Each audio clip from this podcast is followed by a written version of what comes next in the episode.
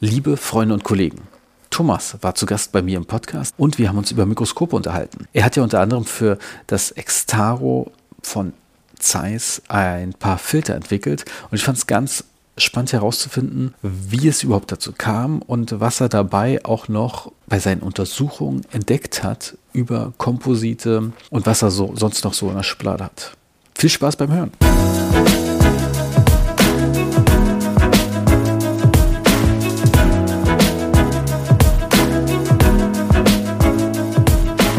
Herzlich willkommen zum heutigen Podcast. Herzlich willkommen, Thomas. Ja, hallo Georg. Schön, dass wir es schaffen. Ich habe ja gesehen, dass du bei der Zeiss Dental Weeks aktiv bist. Und ich, wir wissen ja alle, dass du auch mit Mikroskopentwicklung äh, zu tun hast. Wann kommen denn endlich mal wirklich Head-Up-Displays in die Mikroskope, dass wir wirklich Patientennamen sehen, vielleicht auch Virtualität, dass wir dann gar nicht mehr aufblicken müssen aus dem Mikroskop, um zu wissen, wer da liegt? Du fällst ja gleich mit der Tür ins Haus. Ja, logisch. Also ja, wann, wann die Head-Up-Displays kommen, kann ich jetzt so direkt nicht sagen. Aber umgekehrt ist das vielleicht nicht unbedingt das, was wir als nächstes brauchen in, bei, den, bei den Mikroskopen, sage ich jetzt mal einfach so provokant. Wir haben es ja jetzt erstmal mühsam geschafft, dass die Mikroskope wirklich sich wunderbar manövrieren lassen, wunderbar an die Körpermaße anpassen lassen der Operateure, tolle Lichtquellen haben, die halt wirklich dir ermöglichen, das zu sehen, was du auch sehen möchtest. Ein wenn du mich fragst, sehr wenig diskutiert ist, aber ein ganz zentrales Thema, gutes Licht zu haben am Mikroskop und alles andere als einfach. Und ich meine, Head-Up-Displays ist, kannst du heute schon haben. Ich meine, okay, Zoomex hat das ja teilweise dr schon drin, hat man gesehen. Zeiss hat das schon in den 90ern gehabt. Ah, okay. Das ist so, es gibt dort einen Bauteil, das koppelst du zwischen dem Mikroskopkörper und zwischen dem Tubus und da kannst du beliebig Daten reinspielen. Das nutzen die auch, also in der Ophthalmologie wird das benutzt, um dort zu navigieren. Jetzt ist natürlich so eine Augen-OP ist relativ simpel und immer gleich. Also du hast das Mikroskop über dem Auge und das Auge sieht halt relativ identisch immer aus. Und das ist so, dass wenn man jetzt Linsen implantiert, kommt es darauf an, dass die eine bestimmte Ausrichtung haben, wenn die implantiert werden. Und da gibt es Tools, die dann dazwischen geschaltet werden, sodass du eine Orientierung hast wenn du die Linse implantierst. Das nutzen die ganz regelmäßig und ganz viel. Und vom Grundsatz her könntest du das auch jetzt schon haben und mit einer Dateneinspeisung koppeln, die du dann beliebig hast. In der, in der Chirurgie, in der chirurgischen Disziplin nutzen die das auch, indem auch dort Bildgebung übertragen wird in den Situs. Also in der Neurochirurgie wird das auch angewendet und ja, eigentlich ist ja der Kreativität da keine Grenze gesetzt. In der Zahnmedizin könntest du jetzt auch hingehen und was weiß ich, irgendeine Twitter-Wall in die Ecke bauen. Oder dein, Insta, dein Instagram-Feed in die Ecke, wenn du jetzt eine ganz langweilige Prozedur machst. Nein, aber es wäre natürlich schon schön, wenn man sich dort jetzt zum Beispiel in der Endodontie kann ich mir gut vorstellen, wenn man jetzt die Längen der einzelnen Wurzelkanäle dort hat, dann müsste man die nicht immer ansagen. Oder wenn man die angesagt hat, dass diese Länge dann automatisch erscheint, weil die Mitarbeiterin die dann in eine Software einträgt. Dafür bräuchte es halt dann Schnittstellen von der Praxissoftware dann zu diesem Display. Und klar, also auch Röntgenbilder und so weiter sind, sind absolut denkbar. Ne? Du verzichtest dann halt auf, auf einen Teil des Seefeldes. Hm. Du musst halt dann damit du ein Röntgenbild da, darunter wirklich gut siehst, musst du ja einen Teil des Seefeldes ausblenden. Ich persönlich muss ich sagen, ich finde, gerade in der Endodontie, das ist ja, wenn du klinisch dann arbeitest, ist es ja total meditativ und ich genieße das sehr, dass ich dann komplett in dem Moment, wo ich im Situs bin, komplett unvernetzt bin. Mhm. Also das ist ja wie ein Spaziergang durch die Natur, wenn du da so einen Zahn eröffnest und dann nach den, nach den Wurzelkanaleingängen schaust. Das finde ich extrem, ja, entspannt also man wird ja dann in dem Moment zu so einem, man wohnt ja dann innerhalb des Zahnes, du kennst das ja.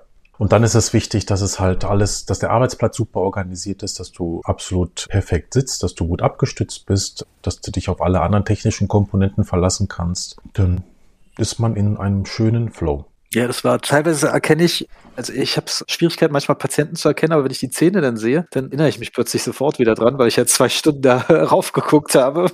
Das finde ich immer spannend. Aber du hast schon die Vermessung angesprochen. Ich meine, seitdem es einen Variofokus gibt, ist, glaube ich, paar Sachen sind, glaube ich, einfacher gew geworden, dass mhm. man, ich kann mich erinnern, bei meinem ersten Mikroskop, da gab es noch keinen Variofokus, also bei der mhm. Pico-Variante damals, da muss man sich tatsächlich entscheiden, fährt man das Mikroskop rauf oder runter oder den äh, Patienten Sitz rauf oder runter, um das richtig scharf zu bekommen? Also das waren ja Arbeiten, die wir gemacht haben irgendwo in den Nullerjahren. Ich weiß nicht, ob das 2007 oder 2008 gewesen ist. Wo um den Dreh muss es gewesen sein. Auf jeden Fall, bevor es dort diese Varioskope gab in den Dentalmikroskopen. Also es gab Varioskope schon in den 90er Jahren, aber dann in den großen Mikroskopen in der Zahnmedizin im ProErgo. Da war das Varioskop immer schon drin gewesen. Damals war das Auswählen der Brennweite, also man muss sich das so vorstellen, dass die Brennweite unten vor den Objektiven, die, die hinter dieser letzten Linse patientenseitig geschraubt wurde, konntest du den Arbeitsabstand wählen, indem du die Brennweite dort eingeschraubt hast. Und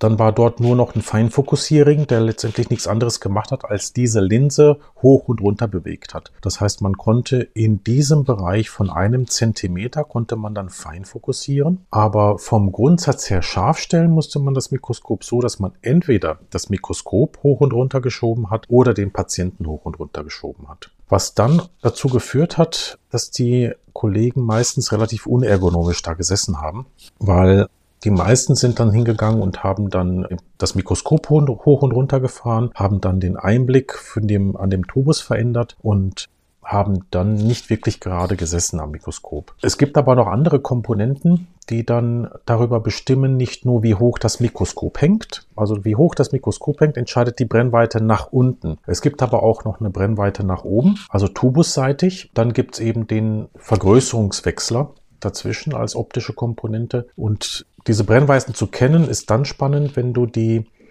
Vergrößerung, die absolute Vergrößerung deines Systems berechnen möchtest. Dann musst du die obere Brennweite durch die untere Brennweite teilen und das mal der Vergrößerung in deinen Objektiven multiplizieren. So kriegst du deine tatsächliche Nennvergrößerung des Mikroskops. Deshalb hängt die immer auch von der Tubusbrennweite ab. Deshalb steht auch die Brennweite immer oben auf den Tuben drauf. Das ist dann oft zum Beispiel 170 Millimeter. Ja, es gibt, um ergonomisch zu sitzen, muss das Mikroskop nicht nur nach unten hin relativ gut angepasst sein, wenn du mit festen Brennweiten arbeitest. Es muss aber auch in der horizontalen Auslenkung richtig angepasst sein, weil wenn du lange Unterarme hast, dann ist es so, dass dein Behandlungsfeld relativ weit von deinem Rumpf entfernt ist. Mhm. Und wenn du dann einen Mikroskopaufbau hast, wo du von der optischen Achse, die ja immer von oben nach unten in den Patientenmund hineinschaut in der Zahnmedizin. Wenn du von dieser optischen Achse weiter weg sitzen musst, aber deine Komponenten nicht so ausgewählt sind, dass du das kannst, sitzt du immer mehr oder weniger in einem Turtleneck da. Das heißt, dass du dich so nach vorne in diese Okulare hineinlehnst und dann kriegst du relativ äh, starken Druck in den Bandscheiben der Halswirbelsäule. Das ist dann recht schnell schädlich. Also vom Grundsatz her muss man ja sagen, wenn man jetzt über Ergonomie spricht und am Mikroskop zu sitzen, ist das ein relativ weites Feld und auch ein komplexes Thema, weil ergonomischsten ist es oder am wenigsten schädlich ist es, wenn der Mensch sich natürlich bewegt. Weil Bandscheiben sind nicht durchblutet, die werden passiv durchblutet, indem eine Bewegung ausgelöst wird. Also indem du läufst, indem du joggst, indem du dich bückst, indem du dich streckst. Das alles ist positiv. Jetzt gibt's aber Bandscheiben, die sind ja geformt wie so eine, wie so eine bisschen abgeflachte Linse. Wenn du jetzt von einem neutralen Punkt dich abweichend, wenn du abweichend von einem neutralen Punkt verharrst in einer Position, dann quetschst du deine Bandscheiben. Und wenn du dich dann in diesem Punkt auch nicht mehr bewegst, dann kriegst du einen irreversiblen Schaden. Das ist der Punkt. Das heißt, es ist überhaupt gar kein Problem für die Bandscheiben, wenn man sich nicht bewegt, wenn du einfach in der Schwerelosigkeit alle deine Muskeln lähmen würdest und du würdest in der Schwerelosigkeit schweben. Ja, dann würden sich alle deine Gliedmaßen in ein Equilibrium befinden. Und dann würden die Bandscheiben strukturell keinen Schaden bekommen. Sie würden dann auch nicht so wirklich gut ernährt werden aber jetzt würden sie nicht wie platt gesessen werden. Da wir dieses Ideal nicht schaffen können, müssen wir uns aber trotzdem daran orientieren, an diesem Ideal, weil wir immer dann, wenn wir einen, einen Arzt an das Mikroskop setzen, dann zwingen ihn, wir ihn dazu, in einer bestimmten Position zu verharren. Und dann sollte die Position, in der man verharrt, besonders weise gewählt sein, dass der Schaden, den man dort an den Bandscheiben erzeugt, möglichst gering ist. Das ist eigentlich die Grundidee unserer Betrachtung gewesen, wie wir jetzt den Zahnarzt einstellen sollen auf so ein optisches System. weil der Kopf bewegt sich ja dann nur noch an den Okularen um ein Zentimeter hin und her, nicht mehr. Da ist es so, dass du den Kopf möglichst nicht senken solltest, um die, um die Bandscheiben in der Halswirbelsäule nicht zu quetschen, einseitig zu quetschen. Das heißt, du solltest eher horizontal einblicken. Und du solltest so abgestützt sein mit deinen Unterarmen, dass jetzt auch deine ganze Haltemuskulatur, vor allem im Nackenbereich, nicht ähm, wahnsinnig viel Zugarbeit leisten muss. Und äh, das ist das, was sich jetzt in der Zahnmedizin mit dem, wie jetzt die Einheiten da sind, wie die Operationstische sich einstellen können, wie die Mikroskope sich anpassen lassen können, das, was am praktikabelsten ist und wie du die Leute einstellen kannst, dass sie wenig Schaden erleiden. Also Haltungsschaden, wenn sie jetzt acht Stunden am Mikroskop sitzen, mit, mit Pausen natürlich. Also acht Stunden am Stück ist das dann auch nicht gesund. Merkt man ja dann. Also dir fällt es ja wahrscheinlich auch leichter, Georg, wenn du nicht eine Drei-Stunden-Sitzung hast, sondern drei Einstundensitzungen unter Mikroskop zu behandeln. Und der Grund ist der, dass du halt dann die Möglichkeit hast, dich dazwischen dann doch einmal aufzustehen, ein bisschen rumzulaufen und eben deinen Bandscheiben wieder ein bisschen Nahrung zu geben und ein bisschen andere Positionen. Was aber halt besonders schlecht wäre, ist, wenn du jetzt ein Mikroskop hast mit einem nicht adäquat an dich angepassten Aufbau, wo du dann mit gesenktem Kopf in die Okulare schaust, wenn du keine Abstützung hast für deine Unterarme und dann mehr oder weniger immer mit angezogenen, mit angezogenen Armen dort in dem Situs arbeiten müsstest, dann wäre das alles nicht so entspannt. Wenn dann noch dazu kommt, dass deine Augen nicht richtig ausgemessen wurden, du deine Interpupillardistanz nicht im unendlichen Strahlengang kennst und die justierst, sondern arbiträr arbeitest, dann tut dir am Ende des Arbeitstages mitunter nicht nur der, die Halswirbelsäule weh und alles kribbelt dir im Nacken, sondern du kriegst dann auch noch Kopfschmerzen, weil du eigentlich dein Auge vergewaltigt hast, weil es dann lernen musste, anders in das Okular zu schauen, als es gewohnt ist zu schauen, wenn du dich normal in deiner Umgebung orientierst. Das ist. Aber wie messt ihr den Pupillenabstand dann? Einfach mit dem Lineal ranhalten und. Nee, nee, nee, das ist tatsächlich Mess ein Messgerät, was wir dafür einsetzen. Weil ganz wesentlich ist die das ist das Schöne am Mikroskop. Das Mikroskop ist von den optischen Komponenten grundsätzlich so aufgebaut, dass du einen unendlichen Strahlengang für das Auge erzeugen kannst, wenn es richtig eingestellt ist. Was bedeutet das? Das bedeutet, wenn du jetzt, sitzt du gerade vor einem Fenster? Ja. Kannst du rausgucken? Ja. Wenn du jetzt rausguckst und da irgendwas fixierst, was 50 oder 100 Meter von dir weg ist, dann hast du einen anderen Augenabstand, als wenn du jetzt anfängst, äh, an, auf deinen ausgestreckten Finger zu schielen. Der Augenabstand ist größer, wenn du jetzt raus aus dem Fenster guckst, wenn du ausgestreckte Hand anfängst, ein Objekt zu fixieren, was ja ein Zahnarzt macht, wenn er mit der Lupenbrille arbeitet oder wenn er mit ohne Lupenbrille arbeitet, direkt im Situs, mhm. dann schielt er. Weil es ist ja nah, das Objekt ist ja nah, was er, was er manipulieren will. Und Schielen bedeutet für die Muskulatur, die die Rollbewegung im Auge hat, Arbeit. Also auch da ist es, beim Auge ist es so, wenn du das Auge lähmst von allen Muskeln, ja, dann ist das Equilibrium so, dass du in einen unendlichen Strahlengang kommst. Also es kostet dich keine Arbeit, in die Unendlichkeit zu gucken, von den Muskeln, die die Augen rollen lassen. Deshalb kann man am Strand stundenlang auf den Horizont gucken. Aber nicht stundenlang genauso lange ein Buch lesen. Deshalb ermüdet dich das Lesen eines Buches, aber deshalb ermüdet dich von den Augen her der Spaziergang nicht. Das ist der, die eine Muskelarbeit, die du sparst, wenn es korrekt eingestellt ist, wohlgemerkt. Die andere Muskelarbeit, die du sparst, ist die Akkommodation im Auge. Das heißt, die, die Linse im Auge kann mit einem Muskel so von der Brechkraft verändert werden, dass das Nahsehen möglich wird. Wenn der Muskel, der uns das, das Auge scharf stellt, die Sicht scharf stellt, wenn dieser Muskel keine Arbeit verrichtet, ist das Auge im unendlichen Strahlengang eingestellt, wenn du ein gesundes Auge hast. Das heißt, wir können mit einer äh, präzisen Justierung des Mikroskops an das menschliche Auge erreichen, dass wenn du behandelst, das für das Auge so viel Entspannung bedeutet, wie wenn du am Strand bist und Schiffe am Horizont vorbeifahren siehst. Hm. Das ist das, was das Ziel ist. Und wenn du das so eingestellt hast und dann auch noch aufpasst, dass die Ergonomie der Helligkeit der einzelnen Lichtquellen aufeinander abgestimmt ist, dann ist das unmöglich, dass du aufgrund des Sehens durch das Mikroskop irgendeinen dauerhaften Schaden erleidest oder aber ermüdest. Das ist, das passiert dann nicht. Ja, also auch, man muss auch bei der Beleuchtungsstärke darauf achten, ähm, dass man da entsprechende Strukturen schafft, Arbeitsplatzbeleuchtung und Lichtquelle, die im Mikroskop ist, dass sich das nicht ermüdet vom Auge, weil es gibt noch einen weiteren Muskel, der sich beschweren kann, nämlich der in der Iris. Der, wenn der dort zu viel immer wieder auf und zu machen muss, die Iris, weil du dich an verschiedene Lichtstärken anpassen musst, dann ist, kann das auch sehr ermüdend sein. Und außerdem führt das dazu, dass der Sehpurpur in der Retina sich ungleichmäßig abnutzt und du dann auch noch Skotome hast. Also dass du dann halt, das ist dann auch sehr anstrengend. Ja. Ich hätte mal ein bisschen das Gegending von Mikroskop mit Okular ist ja dann, dass man einfach eine Art 3D-Brille hat und mhm. dann auf dem Bildschirm vielleicht schaut, dass man dann nicht mehr so fixiert ist auf eine Position, dass man in die Okulare gucken muss, dass das mhm. entspannender sein könnte. Aber es könnte ich mir vorstellen, dass ja dann wieder dann eher wieder so ein Schielproblem hast. Ja, du hast, also wenn du jetzt Bildschirmbasiert, meinst du bildschirmbasiert oder meinst du mit einer Videobrille? Ne, also die Frage wäre beides. Also ich meine, es gibt ja mhm. aktuell, gibt's ja bildschirmbasiert, dieses, mhm. Äh, heißt doch auch, glaube ich, Mora-Mikroskop.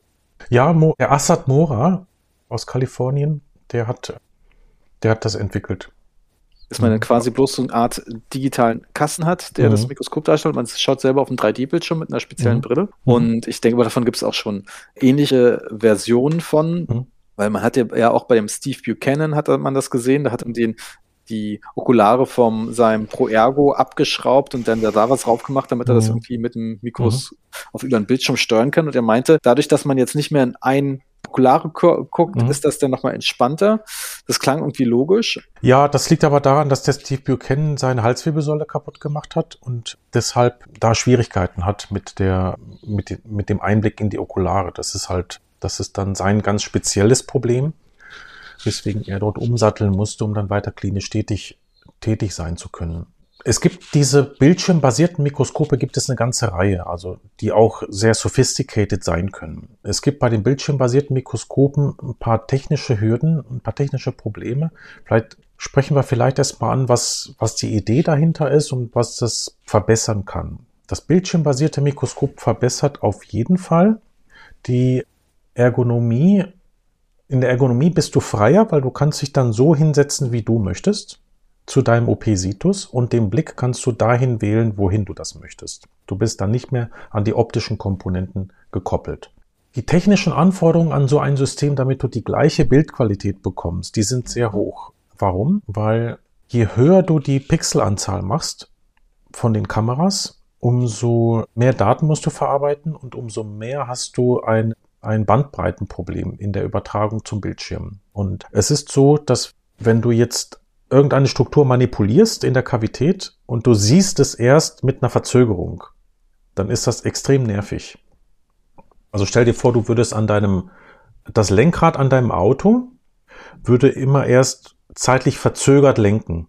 Dann ist das so, das nervt vor allem Profis. Also je schneller du arbeitest, also je besser du dich trainierst in deinen Prozeduren, umso mehr wird dich auch ein kleiner Leck total nerven. Also jemand, der gerade die Zahnmedizin lernt, ja, der sich irgendwie gemütlich da ein Kavität zurecht trepaniert, der wird mit einem, mit so einer zeitlichen Verzögerung besser klarkommen als jemand, der das halt zack, zack, zack macht. Weil du kannst halt dann nicht ab einem bestimmten Punkt kannst du dann deine Geschwindigkeit nicht steigern, wenn ein optisches System nicht nachkommt. Das ist dann schon ein großes Problem. Dann ist zum Beispiel alleine die Bildwiederholrate kann dann schon an die Grenzen dessen kommen. Also wenn du dir überlegst, dass im Kino hast du 24 Bilder pro Sekunde, ja, dann kann das, alleine das kann schon zu wenig sein und dich total nerven, selbst wenn es keinen Leck gibt. Ja, selbst wenn das nur quasi die, das Limit ist. Und jetzt ist ja zum Beispiel bei den Mobiltelefonen, hast du ja die Bildwiederholrate bei den neuen Geräten ist auf 100 Hertz hochgesetzt worden. Hm. Ja? Und das merken vor allem die Leute, die wie crazy diese Dinger benutzen. Die halt wirklich dann scrollen und sofort den Scroll aufhalten mit dem Finger, weil sie das sehen, wo sie hintippen. Ja, und dann ist auf einmal 100 Hertz ein Meilen, also ein richtiger Meilenstein gegenüber 50 Hertz. Und das hat im Professionellen macht das dann wirklich schon einen großen Unterschied. Das andere ist Auflösungsvermögen. Ähm, das heißt, dass du feinste Strukturen erkennen kannst, was sich dann bei diesen bildschirmbasierten Mikroskopen dann sicherlich anfängt zu nerven, wenn du halt auf einmal ja diese feinsten Dentinstrukturen, die du brauchst, um einen Kanal zu finden, um dich zu orientieren, wenn du die nicht mehr aufgelöst bekommst. Das, das ist halt dann ein Problem. Ein weiteres Problem ist auch Dynamikumfang. Das menschliche Auge, wenn du vor einem Tunnel stehst und in der Mittagssonne, dann kann das menschliche Auge, wenn es auf diesen Tunnel schaut und der Rand vom Tunnel ist in der Mittagssonne und der Tunnel, da ist es tiefschwarz drin, dann kann das menschliche Auge jemanden im Tunnel erkennen und trotzdem noch die Bäume sehen. Drumherum, die da, die da irgendwo stehen in dem, im Sonnenlicht.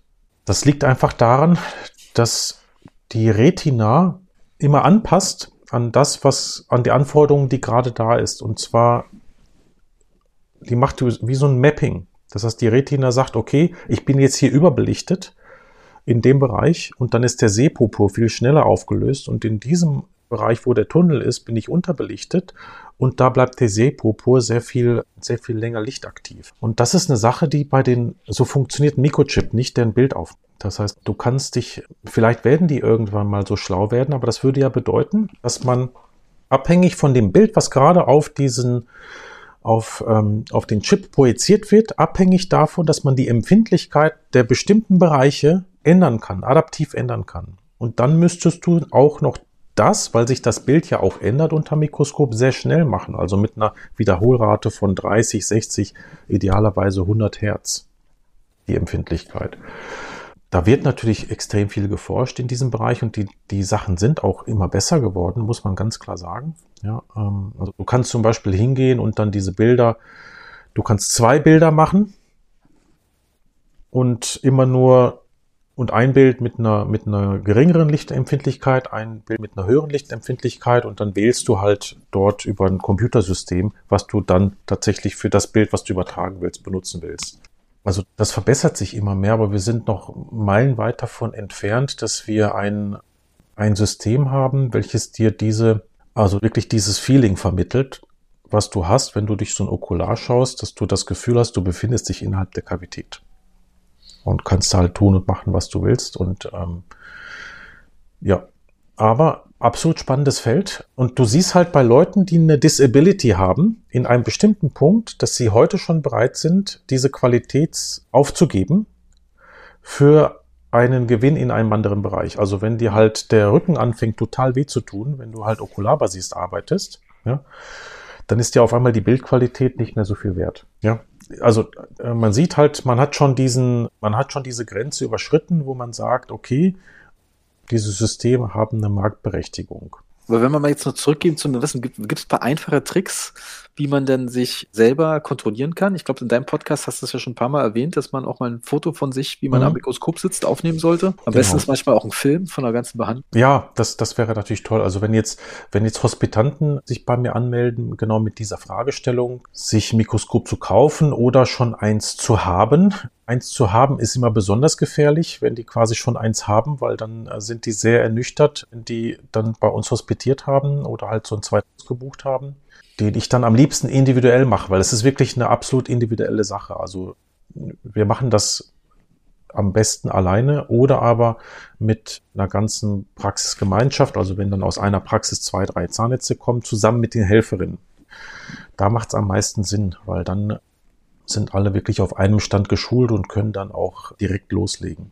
Aber wenn die sich dann ein Mikroskop von der Stange gekauft haben, dann gehen die halt nach Hause mit Empfehlungen, was die halt sich an neuen Komponenten kaufen müssen, um halt ordentlich sitzen zu können am Mikroskop. Das sind halt dann Sekundärinvestitionen, die ziemlich ins ins Gewicht fallen, weil du dann die Komponenten meistens nicht zurückgeben kannst für die, die du dann einkaufst. Also was sind das meistens für Komponenten? Man ja, also das ist ja zum Beispiel auch der Grund, weswegen ich eher den Leuten Zeiss empfehle, weil nicht jetzt, weil ich, weil ich da irgendwie auch, auch Forschungsarbeiten für oder mit der Firma mache, sondern weil bei Zeiss gibt es halt den größten, also den größten Spielraum, den man hat an den Komponenten, die sie zur Verfügung stellen, die Systeme an kleine und große Leute ideal anzupassen. Das ist halt einfach der Grund.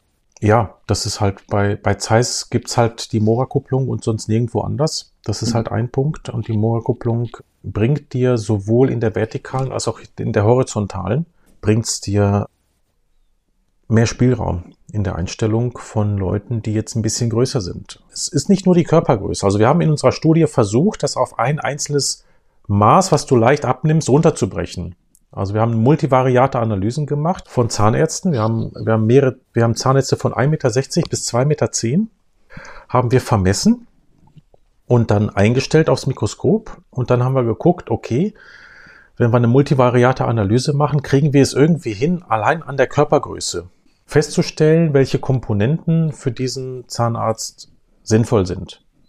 Funktionierte nicht. Der Mensch ist halt einfach, weiß, weiß ja selber. Also ähm, deshalb gibt's ja auch solche Kleidergrößen, wie es halt Kleidergrößen gibt. Ne? Also alleine die, die Schulterbreite entscheidet ja zusammen mit der Armlänge schon extrem viel. Die Rumpfhöhe entscheidet halt sehr, sehr viel. Ähm, klar, die Gesamtkörpergröße spielt da auch, auch mit rein, aber dann sind die Unterarme nicht sind unterschiedlich lang. Die Oberarme sind unterschiedlich lang. Das ist ein Spiel, was du dann nicht gewinnen kannst. Also du musst dann individuell abnehmen. Und die Aufgabe, die ich denen halt immer stelle, ist, A, dass sie sich halt arbiträr hinsetzen zum Mikroskop und dann also in ihrer eigenen Praxis, wenn sie schon eins haben und typischerweise bei der Behandlung gefilmt werden oder dann auch ein Foto von der Helferin gemacht wird.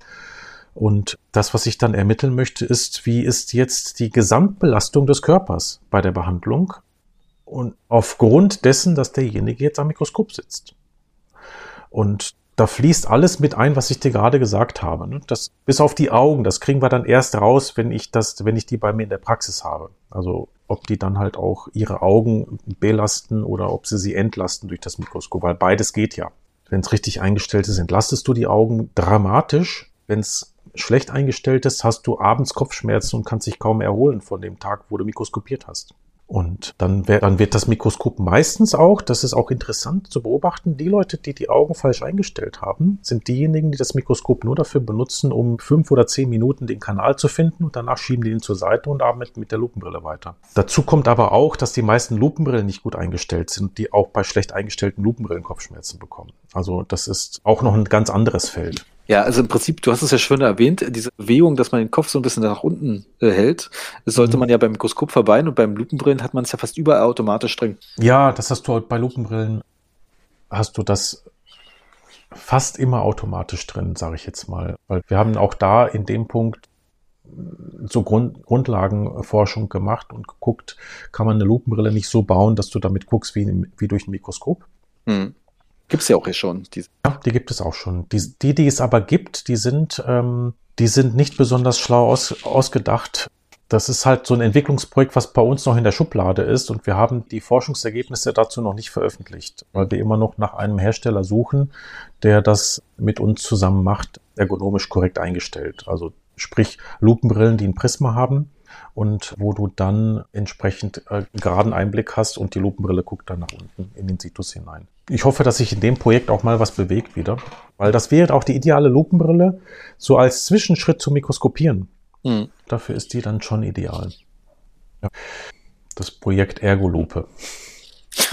die tatsächlich, ich habe ja immer noch meine Lupenbrille mhm. aus dem Studium, eine 2,0er, eine ganz einfache. Mhm. Tatsächlich, ohne die könnte ich trotzdem irgendwie nicht leben, weil so eine Erstberatung ist, finde ich, immer noch trotz mhm. allem manchmal einfacher, mhm. schneller mit Lupenbrille. Aber wenn, dann würde ich mir auch eine kaufen, die quasi diesen Zwischenschritt hat, die mich zwingt, ja. gerade zu sitzen. Ja, auf jeden Fall. Also da kann man, bei Lupenbrillen kann man echt noch ganz viele andere Innovationen einbauen. Das es würde jetzt ein bisschen zu weit für in diesem Podcast, aber da gibt es noch einige Projekte, die man da noch oben draufsatteln könnte, dass die Lupenbrille. Bei dem Licht kann man ja auch noch viel machen. Das habe ich mhm. schon gesehen, mhm. mhm. dass dann dort eigentlich das, was wir eigentlich auch als Fluoreszenzfilter haben, gab, gibt es mhm. ja auch ein Lichtquell, das ausnutzen, was ja auch clever ist. Ja, ja, bei den 405 Nanometern meinst du zur Kariserkennung. Auch, also ich meine, ich habe das bloß mal irgendwie nebenbei gesehen in einer Fortbildung oder in der Werbung vielleicht sogar oder im amerikanischen Podcast. Das und dann fand ich die Idee eigentlich ziemlich gut. Du hast da so ein bisschen das Problem, wenn du das in die Lupenbrille einbaust, dass du brauchst ja dann auch noch einen Gegenfilter für deine Augen. Und jetzt ist das so, dass die 405 Nanometer ist ja extrem energiereiches Licht schon. Also das ist, das ist bewusst nicht UV, damit man dort nicht in andere Probleme hineinrutscht. Also bei UV-Licht hat man ja das Problem, weswegen das so schädlich ist, ist, je kürzer die Wellenlänge eines Lichtes, umso mehr, umso schädlicher ist es bei der Interaktion mit ähm, vitalen Zellen. Und was halt auch problematisch ist, du hast immer energiereicheres Licht, du hast keinen Lidschlussreflex mehr. Und wenn der Lidschlussreflex nicht da ist, also stell dir vor, du würdest in einen Scheinwerfer von einem Stadion hineinschauen, aber das Licht würdest du nicht sehen, aber die Energie würde auf deine Retina anfangen äh, zu interagieren. Das mhm. ist das, was du am wenigsten haben möchtest. Und das ist, da, da ist halt die verborgene Gefahr. Deshalb versucht man dort mit Wellenlängen zu arbeiten, die dann noch sichtbar sind, aber das ist ein schmaler Grad, den man da wandert. Und wenn du das jetzt wenn du das jetzt quasi in eine äh, Lupenbrille hineinbauen wolltest und dann einen Fluoreszenzeffekt auslöst im Situs und dann das Ganze dann auch noch so filtern musst durch einen, durch einen Filter, dass du dann auch erkennst, welcher Bereich gerade zur Fluoreszenz angeregt wird, dann steht und fällt das Ganze mit dem, wie viel Energie fällt dann in deine Kavität hinein, die du jetzt gerade anregen willst. Und diese Energie ist ja durch Ab Abstandsquadratgesetz, wenn du jetzt das in deiner, in deinem Stirnlicht eingebaut hast, kommt halt definitionsgemäß relativ wenig Energie im Situs an. Und dann ist das mit der Erkennbarkeit schon ein bisschen dahin. Und deshalb waren ja auch die ersten Systeme, die, die eingeführt wurden, hatten ja wie eine Art Polymerisationslampe. Das heißt, dass man dann eher die Strahlenquelle nah am Objekt hat fern von dem, was man schädigen kann, also deine Augen und die Augen deines, deiner Mitmenschen und Patienten, dann hast du halt die Fluoreszenz genau da ausgelöst, wo du sie halt gebraucht hast. Das ist, das ist da so. Das ist ja jetzt auch ein bisschen der Eiertanz gewesen bei dem Fluoreszenzmodus im Extaro, wo es ja so ist, dass die, dass die Lichtquelle in dem Mikroskop steckt, die das zum Anregen bringt und man dann eine gute Sichtbarkeit nur über das nachgeschaltete Videokamerasystem hat auf dem Monitor und nicht so gut im Okular. Also im Okular kannst du nur damit arbeiten, wenn du gleichzeitig die Beleuchtungsstärke im Raum so absenkst, dass, dass du dann noch was erkennen kannst und das ist ja dann auch irgendwie nicht so richtig sinnvoll. Also für den kurzen Moment, wo du es brauchst, musst du die Scheiben verdunkeln. Das, ja, genau. Am besten, am besten per Fußtaster, ne? Die Dark Mode. Den, der Dark Mode, genau, im Behandlungszimmer. Genau. Und dann halt auch beim Venier einproben, machst es auch und so, ja, ja, klar. ja, da braucht man auch den Dark Mode. Dann nimmt man halt den, True Light Mode oder wir, wir haben es ja früher Ormed Filter genannt. Heißt jetzt True Light. Wobei True Light eigentlich total missverstanden wird im, im Extaro als, als reiner Composite-Modus, was es faktisch nicht ist. Das, ich weiß nicht, ob du das kennst, so detailliert. Detailliert kennst nicht, aber wie gesagt, so ein bisschen als Art Composite-Modus, dass das Composite, also nicht so, dass man nicht einen Orangefilter hat, sondern dass man trotzdem mhm. so ein bisschen was mehr erkennt, weil der Orangefilter nimmt ja schon ziemlich viel weg. Der nimmt alles weg, bis auf eine Wellenlänge, die lässt er durch. Ja, ja, ich meine, man ist, irgendwann gewöhnt man sich dran, aber wenn man wirklich was sehen will, dann schaltet man den kurz aus. Mhm. Also das war, das war eine Idee, die haben wir so Ende der Nullerjahre gehabt, dass wir, also ich, ich greife mal vielleicht ein bisschen weiter vor. Die, die Anforderungen für das Licht in der Zahnheilkunde sind, sind eigentlich andere, als die Hersteller geglaubt haben, wie sie sind je, je komplexer du den Aufbau machst von den Mikroskopen, umso mehr Licht brauchst du. Und jetzt war das so, dass früher waren da LED-Lampen drin gewesen. Und dann wurde das Ganze mit Xenon gemacht. Und dann gab es zwei Linien. Die günstigen Mikroskope hatten LED und die teuren Mikroskope hatten Xenon. Und Xenon galt dann so ein bisschen als das, als die Flaggschiff-Lichtquelle bei den Mikroskopen. Und so wurde es auch vermarktet. Jetzt weiß aber jeder, der damit gearbeitet hat, dass man mit Xenon eigentlich, wenn man sich den Zahn anguckt, weniger sieht. Man sieht es zwar heller, das kann dann auch in bestimmten Situationen Vorteile haben. Wenn man jetzt tief in einem Kanal an einem abgebrochenen Instrument arbeitet, dann macht natürlich viel Helligkeit auch durchaus Sinn, weil mit größerer Vergrößerung ist es so, dass halt einfach immer weniger Licht zurück in dein Auge fällt. Jetzt hast du aber bei Xenon, je nachdem, was die dann für einen UV-Filter nachgeschaltet haben. Aber vom Grundsatz her ist das so, dass wenn du Xenongas zum Schwingen anregst, das ist ja genau das, was passiert, dann bekommst du ein Lichtspektrum, das ist ungefähr so wie zur Mittagszeit am Nordpol. Also durchaus ein natürliches Licht. Ja, das ist, weil es ja auch ein natürlicher Strahler ist. Ja, das wird sonst zu technisch. Ja, wobei vielleicht doch, vielleicht doch.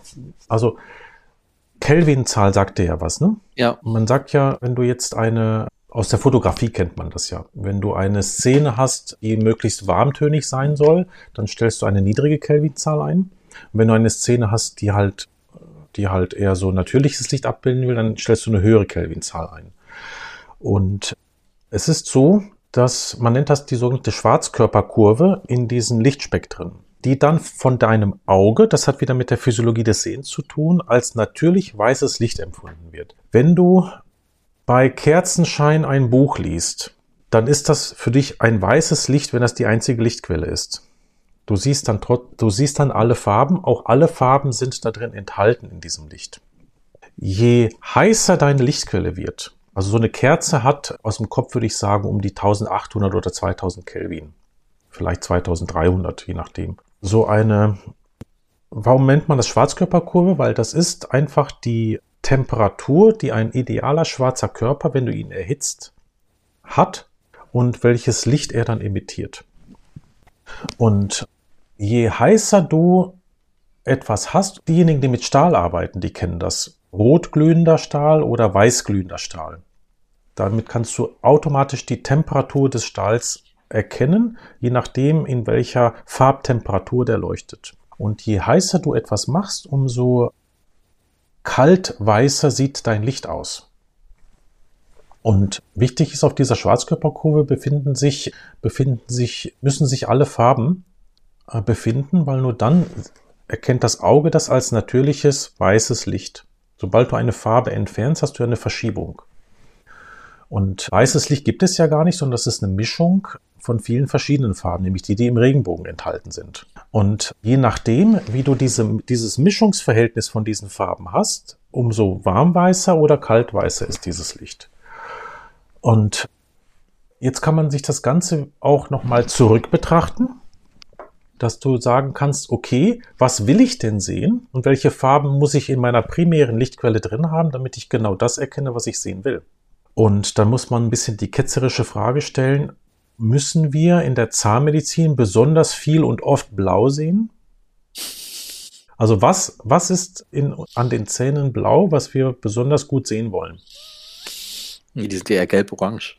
Ja, also gar nichts. Der Grund, weswegen je kaltweißer du das Licht hast, ab einem bestimmten Punkt, wenn du diesen Punkt überschreitest, siehst du schlechter die Strukturen, die du erkennen möchtest. Ja? Jetzt Du siehst sie heller vielleicht, ja, aber du siehst sie schlechter. Und das ist halt genau das, was, was mich immer total genervt hat. Ja, dass ich mir gedacht habe, das kann doch nicht wahr sein, dass man jetzt hier Xenon als das Nonplusultra macht. Zu der Zeit waren die Xenonlampen auch die einzige Technologie, um viel Helligkeit auf einen Punkt, also viel, viel Lichtfluss in diese, in diese Kaltlichtleiter reinzubekommen. Das war die einzige Technologie, die das ermöglicht hat. Außer Lichtbogenlampen vielleicht noch, die man dann bei Filmprojektoren eingesetzt hat. Ähm, aber da musst du halt wirklich immer wieder die Kohleelektroden nachsteuern. Das wollte man jetzt den Zahnärzten nicht antun. Ja, und dann war das Entwicklungsprojekt geworden, wo wir gesagt haben, wir wollen die optimale Lichtquelle schaffen, um Zahnstrukturen, also das, was die Anforderung der Zahnmedizin ist, dass wir da das Sehen unterstützen. Und da musst du quasi das backtranslaten. Das heißt, du musst dir angucken, welche Farben enthalten, äh, äh, äh, enthält jetzt der Zahn in der Feinstruktur, um das dann wieder einzubauen in, die, in das Spektrum der Lichtquellen. Und das Tolle daran ist, Xenonlampen enthalten alle Farben, gleichmäßig, wie so eine Gaußkurve sieht das aus. Nur im Blaubereich franzt es dir nach oben hin aus. Das franzt dir dann nach oben aus. Aber sonst ist das wunderbar wie so eine, wie so eine Gaußkurve aufgeteilt. Aber in, und deshalb konnten wir mit den Xenonlampen unheimlich gut mit Filtern experimentieren, dass wir die, und das sind sehr komplizierte Filter, nämlich das sind kein eingefärbten Glasfilter, sondern das sind sogenannte dikroidische Filter. Du kannst ein Glas, entweder färbst du es ein, dann bedeutet das, dass die Wellenlänge nur durchgelassen wird von der Farbe, die du eingefärbt hast, oder du bedampfst das Glas mit unterschiedlichen Metallen und diese Metalle sorgen dafür, dass die Lichtquellen, die, die Farben, die du nicht haben willst, reflektiert werden, also gar nicht erst ins Glas eindringen. Und gerade wenn du eine hohe Leistung filtern möchtest, kommst du an dikroidischen Filtern nicht vorbei, weil sonst dein Glas zerfallen würde, weil die Energie würde dann im Glas bleiben, die du rausfilterst. Die würde dann in Hitze, würde dann Hitze erzeugt werden. Und dann haben wir dort mit verschiedenen bedampften Gläsern gearbeitet, haben da ähm, ein Spektrum gefunden, welches dir ein viel besseres Sehen ermöglicht, was was die Zahnmedizin anbelangt. Und dann war die, der nächste Schritt, dass wir gesagt haben, okay, wir haben jetzt verstanden, dass Blau eine viel geringere Rolle spielt bei dem, was wir sehen wollen im Zahn, aber Blau spielt eine große Rolle in dem vorzeitigen Aushärten einer Kompositmaterialien. Dann haben wir uns auf die Suche begeben, wie können wir jetzt ermitteln, welche Wellenlängen das Komposit besonders stark zum Aushärten bringen. Und es sind nämlich nicht alle blauen Wellenlängen. Da haben wir herausgefunden, dass die Kompositindustrie durch die Bank weg lügt. Also das und dass wir eigene Geräte bauen müssen, um zu verstehen, was im Komposit passiert. Wir haben dann ja ein Gerät gebaut, was klinisch die ganze Zeit eine Kompositprobe bewegt. Da ist wie so eine kleine wie so, ein, wie so ein kleiner Spatel innen drin und diese Probe wird die ganze Zeit auf und ab bewegt. Wir messen quasi den Zeitpunkt, ab dem die Polymerisation in dem Material einsetzt, während wir es beleuchten. Weil genau das erwartet ja der Zahnarzt, wenn er, wenn er quasi modelliert dass er kann das Komposit so lange modellieren, bis du bei der Modellage merkst, dass es anfängt bröselig zu werden. Und da haben wir eine Messeinrichtung entwickelt, die dort, die uns dort genau diesen Punkt exakt anzeigt. Und dann haben wir unterschiedliche Wellenlängen immer draufgegeben und haben dann ein Spektrum gefunden, wo wir dort sowohl gut sehen können, als auch nicht vorzeitig polymerisieren. Dazu kommt, dass da ja auch noch nicht nur Camphachienrund zum Polymerisieren benutzt wird, sondern auch noch zwei weitere Initiatoren, die auch noch unterschiedliche Spektren haben. Also es ist dann wie bei allen wissenschaftlichen Projekten so, dass es dann am Ende so lang wird wie die Küste von England. Ja? Also du kommst vom Hölzchen auf Stöckchen, aber rausgekommen ist jetzt eine Beschreibung einer optimalen Lichtquelle für alle Arbeiten an, in der Zahnmedizin inklusive der Modellage von Kompositrestaurationen. Das, was aber schade ist, ist, dass, dass in den Mikroskopen das wiederum aufgrund von Regulatorien jetzt so verbaut wurde, dass das Mikroskop, wenn man in diesen Modus geht, automatisch die Intensität reduziert, sodass du, dass du immer eine Minute Verarbeitungszeit hast. Weil das ist das, was die ISO-Norm fordert. Und eigentlich wäre es wünschenswert, dass das tut, das Mikroskop. Das heißt, wenn du in diesen Modus kommst, dass es das erstmal dimmt, weil es weiß, du willst jetzt mit Composite arbeiten, aber dass du dann selber beschließen kannst, da wieder hochzudrehen, aber genau in diesem Spektrum zu bleiben. Müssen wir, müssen wir Zeiss nochmal oft genug nerven, dass die das einbauen durch ein Software-Update, ist das eigentlich kein Thema. Aber da ist es halt so, wie bei vielen Dingen, die machen sich dann natürlich Sorgen, dass jemand das dann durch Fehlbedienung in diesem Modus hat und dann wird sein Composite vorzeitig hart und dann verklagt er den Hersteller. Aber dazu kommt ja, dass in der Zahnarztpraxis hast du ja sowieso noch andere Lichtquellen. Also du arbeitest mhm. ja nicht komplett im Dunkeln. Ne? Aber genauso wird es ja im Experiment eingestellt. Das heißt, wir haben ja dann nur die Lichtquelle vom Mikroskop beobachtet, nicht noch das Raumlicht dazu. Sonst wäre das Projekt ja nie fertig geworden. Ja, wie gesagt, mir hat auch mal jemand gesagt, dass er gerne quasi die Laborexperimente, weil es nicht so viele Variablen gibt, wie im Mund. Ja, aber das ist dann, aber das Spannende ist ja dann, wenn du aus dem Labor wieder zurück in die Klinik gehst und dann halt wirklich in dem Labor ärgerst du dich auch die ganze Zeit. Weil das Labor bedeutet ja eben analysieren und analysieren bedeutet ja immer zerlegen und immer nur, immer nur kleinteiliger zu werden. Aber du musst irgendwann mal zu dem Punkt kommen, wo du die kleinen Teile wieder zum großen Ganzen zusammentust. Also das ist ja dann wieder der kreative Prozess, der dann einsetzt, dass man dann aus den ganzen kleinen Erkenntnissen, die man hat, etwas Großes Ganzes wieder zurückschafft. Und das ist dann traurig, weil genau das ist ja der, dieser Prozess. Das ist ja dann traurig, dass man dann ja, durch diese Regulatorien manchmal gegen Windmühlen kämpfen muss und sagen muss, okay, Leute, wir brauchen aber jetzt genau diesen Modus auch mit einer höheren Beleuchtungsstärke, weil es geht ja nicht nur ums Komposit, sondern es geht ja auch um das, dass man die Zonen der Karies besser erkennen kann beim Exkavieren, die Zonen des Reizdentins bei der Suche nach zusätzlichen Wurzelkanälen und, und, und. Jo. Aber die Grundarbeiten sind jetzt auf jeden Fall gemacht und es ist ja nicht, nicht umsonst so, dass so viele Dinge in der Literatur schon vorhanden sind, aber keiner mehr die, alten, die alte Literatur liest. Ne? Hoffentlich wird das bei den Arbeiten nicht so sein, dass in 100 Jahren jemand auspackt und dann sagt, Mensch, wieso haben wir denn das nicht irgendwie immer so gemacht? ja. Ihr bist ja auch ein Fan von alten Zahn. Aus dem Grunde. Ja. Aus dem Grunde weil die Leute waren früher viel intelligenter als wir, weil sie mit viel weniger Informationsquellen von außen konfrontiert wurden. Deshalb mussten sie viel mehr selber nachdenken. Ja, ja das, ist dann, das ist dann durchaus, also heutzutage ist man ja, wenn du dir anschaust, wissenschaftliches Arbeiten, dann fängst du, dann ist ja 80 Prozent Recherche und 20 Prozent ist dann irgendwie Eigenleistung. Das war früher genau umgekehrt. Also es gab ja nichts, es war ja nichts veröffentlicht. Man musste halt alles irgendwie selber schaffen. Und dann, ja. Ja, also mein Lieblingskompositbücher ist tatsächlich aus den 90ern. Mhm von aus den Niederlanden, wurde auch ins Deutsche übersetzt, mhm. zum Glück. Und da ging es auch drum, so zum Beispiel, was auch gerade immer wieder aktuell ist, Mikroabrasion, da haben sie selber Bimsmehl und Salz gemischt. Das ist natürlich als Produkt. Ähm, aber ist schon cool, was die dann, jetzt denkt man sich natürlich, oh mein Gott, wie kann man sowas machen? Aber eigentlich, äh, wenn man sie dann auf der anderen Seite sieht, dass es, das Produkt dann teilweise empfohlen wird und was dann da drin ist, dann, dass es genau das ist, was sie da machen. Das ist wahr. Und wahrscheinlich ist das so, wenn du dann recherchierst, dann findest du, dass das äh, in dem Buch aus den 90er Jahren auch schon abgeschrieben ist von einem Buch aus 1920. Weil die waren, die waren gerade mit diesen, mit diesen chemischen Dingen, also waren die extrem vorne. So Ende des 19., Anfang des 20. Jahrhunderts waren die extrem vorne mit dem, was sie alles ausprobiert haben mit Chemikalien an Zähnen. Also da ist jetzt alleine im Miller-Lehrbuch der konservierenden Zahnheilkunde an Bleichmitteln für Verfärbungen in Zähnen, da, da werden sechs, sieben verschiedene Bleichvorgänge chemisch beschrieben, je nachdem, was man für eine Verfärbung hat. Also die haben da, die haben da wirklich äh, ganz, äh, ganz viel, ganz viel gemacht und experimentiert. Ja, in dem Zuge sollten wir vielleicht auch noch ein bisschen über unsere DG Mikro sprechen, Georg wenn wir schon so, so tief in die Mikroskopie ein, eingestiegen sind. Ja, wir haben ja dieses Jahr wieder eine Tagung. Ja, die ist auch, die ist auch schon vom, vom Termin her, glaube ich, terminiert, aber sie steht wie immer noch nicht auf unserer Homepage von der DG Mikro.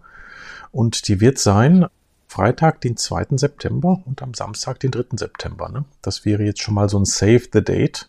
Hm.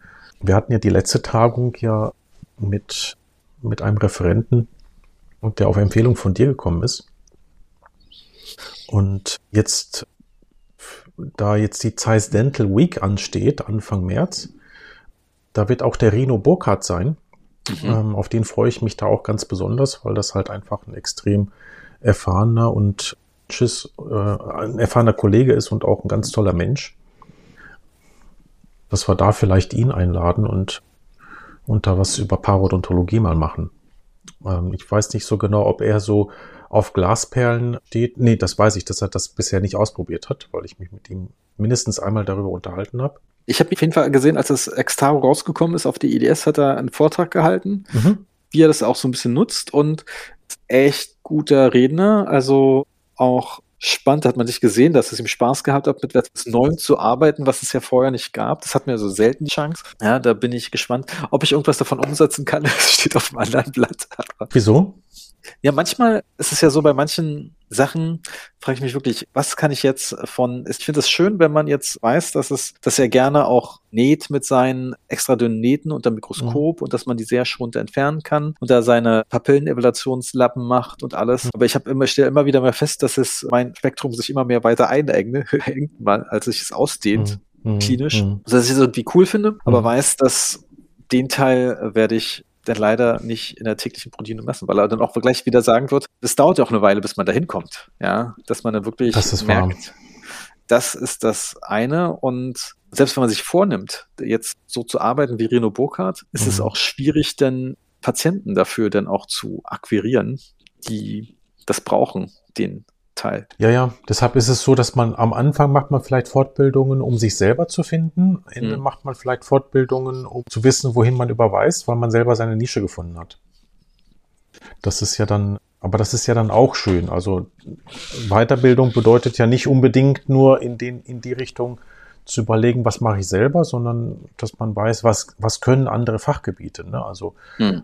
Implantologen sollten sich mal ruhig in der Endodontie weiterbilden damit sie halt vielleicht den einen oder anderen Zahn überweisen. Ja, nee, aber es ist ja auch das Tückische in der Implantologie. Wenn du dich dann da fortbildest, willst du ja dann auch Implantate setzen. Mhm. Und dann stehen dir dann manchmal wirklich Zähne im Weg. Ja, also ich weiß, ich weiß nicht, ob man dann, ja, man muss, es gehört eine gewisse Portion von Abgebrühtheit dazu. Und auch vielleicht also man muss ja so abgebrüht sein, dass man sagt, ich tue jemandem anderen etwas an, was ich selber in meinem Mund nicht gerne so hätte.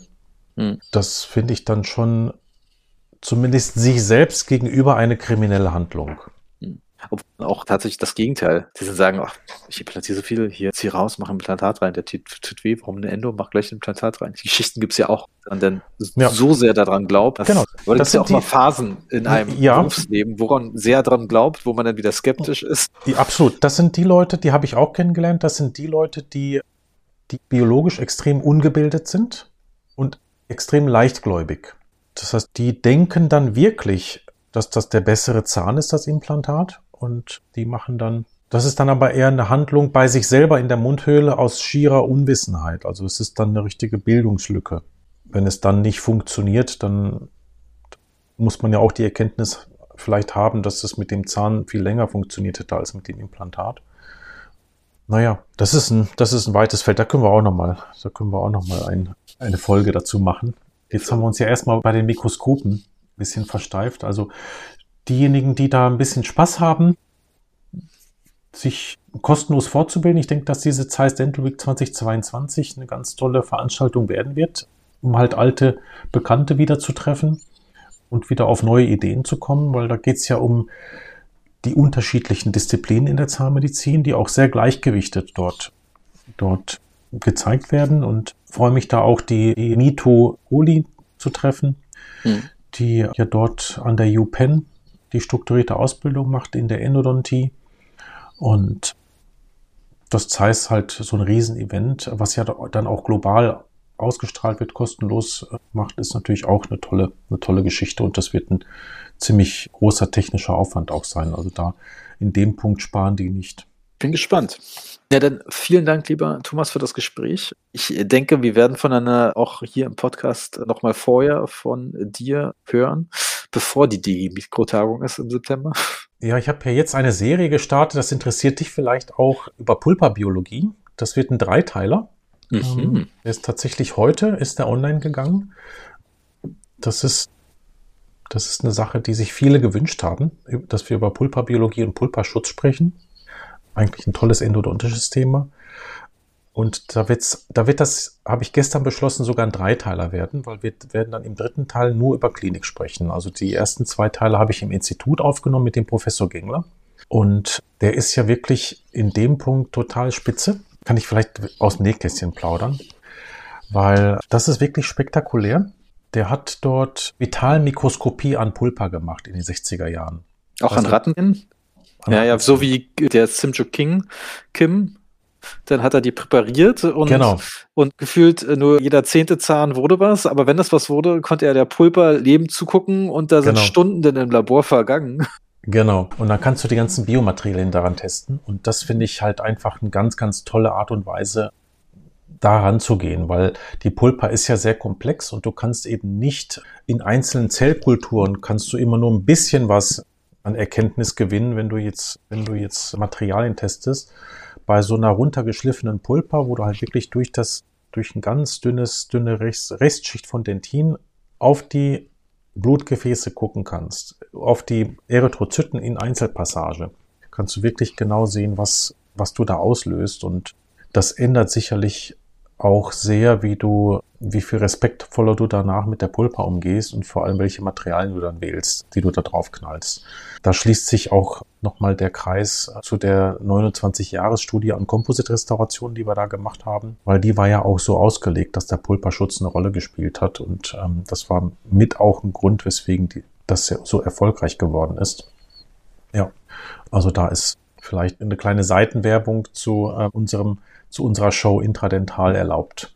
Ich mache ja immer gerne Werbung für deinen Podcast. ja, ich auch für deinen. ich weiß, nee, ist ja ein, finde ich auch gut. Nee, ich finde ja auch deinen wirklich eine Bereicherung. Hab höre dir immer den gerne, relativ zeitnah die Folgen. Obwohl ich immer weiß, ich habe ja bei Podcasts, ich weiß nicht, wie es dir geht, wenn ich sehe, das sind zwei Teile, dann warte ich meistens auf den zweiten, weil ich dann keine Lust habe, so hängen gelassen zu werden. so hängen gelassen zu werden. Ja. Alles auf wissen. Aber da, da, da kann ich dich beruhigen, diese Folge, da ist ein ganz guter Schnitt drin, nämlich da, da wo wir wirklich mehr so über die, über die Pulperphysiologie sprechen mhm. und dann, wenn es in die Pathologie hineingeht, das wird dann der zweite Teil oder ist dann der zweite Teil geworden. Und wenn es dann in die Klinik geht, den nehme ich dann nächste Woche noch auf im Rahmen dieser Weiterbildungsgespräche mhm. mit der Frau Kersting. Ja, lustigerweise, ich habe ja damals, als ich das Endo-Curriculum gemacht habe, mir dann auch The Dental Pulp damals durchgelesen und faszinierendes Buch. Es geht nur um die Pulper, aber es ist schon mhm. spannend gewesen. Mhm. Ich könnte jetzt nichts Einzelnes sagen, was ich mir sofort da präsent ist, aber es war einfach manchmal hat man ja immer das Gefühl, dass die Pulper so eine Mimose ist, so wurde es einem quasi im Studio manchmal suggeriert, dass, mhm. weil man die nur anguckt, dass die gleich sauer ist und mhm. dann abstirbt, als wäre mhm. das so ein Organ, da könnte man irgendwie irgendwo einpixen, dann zerfällt das völlig. Ja, aber das ist ja genau das Gegenteil mit den ganzen Loops und Schanz Pulper durch Blutthemen. Ja, es ist so spannend, dass die Pulpa ja die ewigen Zellen hat. Ja, das, das habe ich in deinem Podcast nochmal, das hast du schon mal erwähnt. Das finde ich so faszinierend, wenn du dir überlegst, dass es die gleiche Zelle ist, mit der du, also alleine das sollte ja dafür sorgen, dass man Vitalerhalt anstrebt, indem man sagt, mit der gleichen Zelle, mit der du geboren wurdest, als Odontoblast, stirbst du dann auch. Das, da gibt's mit Sicherheit bei diesen Zellen muss es auch eine ganz eigene Art von von Stoffwechsel geben, dass, dass die das so lange durchhalten. Eine gute Behausung haben sie ja schon mal be bekommen. Ne? Also mhm. keine Zelle ist im Körper so gut geschützt wie die Pulperzelle. Eigentlich. Ne? Mhm. Wenn du dir jetzt quasi den mineralisierten ja. Schmelz und dann das Dentin, wobei das Dentin gehört ja dann auch schon zum Odontoblasten dazu. Also eigentlich ist es nur der Schmelzmantel, ist die Kalotte. Mhm. Ist das schon, also ich finde das sehr spannend, da denke ich sehr gerne drüber nach. Sollte glatt nochmal in den alten Büchern schmökern. Also ja. Thomas. Dann hat es mich wieder sehr gefreut, lieber Georg, und ich sag mal bis auf bis zum nächsten Mal. Gerne. Bis dann, ciao. Tschüss.